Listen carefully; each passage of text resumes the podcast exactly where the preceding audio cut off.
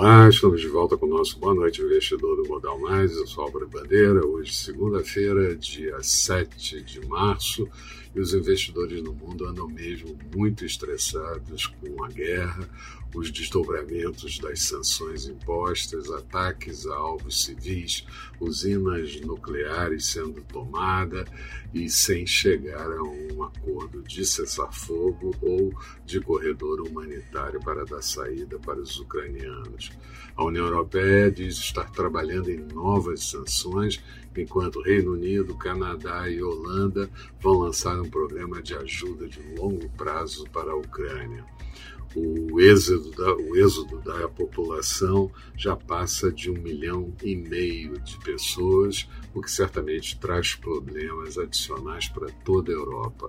A União Europeia anunciou também que vai discutir nos próximos dias a adesão da Ucrânia ao bloco.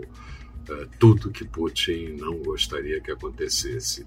A China pode ser, é, pode funcionar como mediadora entre os dois países e falou em interrupção das hostilidades no dia de hoje. E os Estados Unidos buscam na Venezuela fornecimento de petróleo para ter, minorar a dependência do, da, da energia russa.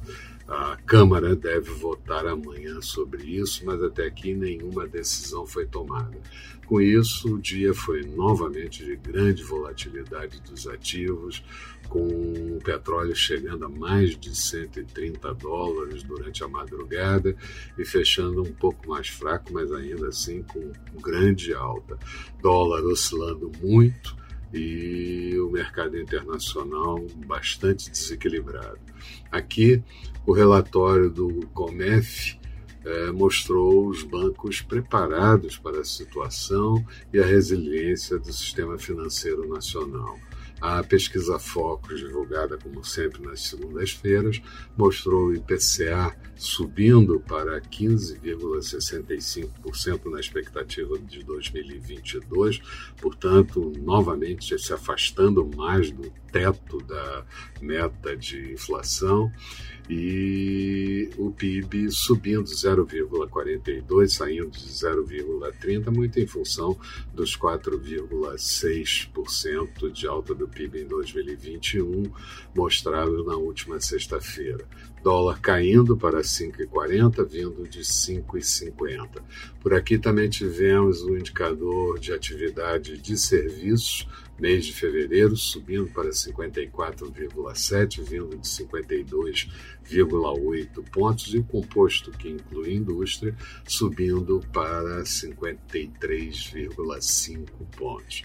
Bolsonaro falou sobre acabar com a paridade do petróleo, e isso acabou fazendo com que a Petrobras desabasse mais de 5% no pregão de hoje, e em dois dias perdesse mais de 20 23 bilhões de reais de valor de mercado.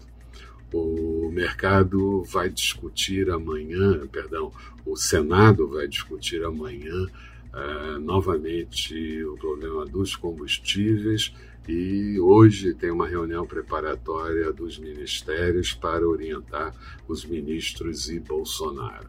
Mais detalhes de tudo que aconteceu no dia de hoje você vai obter lendo o texto associado a esse vídeo disponibilizado no blog do Modal Mais. Passa lá, dá uma olhada e vê o que, que você acha. Falando de mercado, Bovespa, faltando cerca de meia hora, tinha queda de 2,44%, o índice novamente em 111.675 pontos, o Dow Jones com uma queda de 2,05% e o Nasdaq com queda de 3,17%.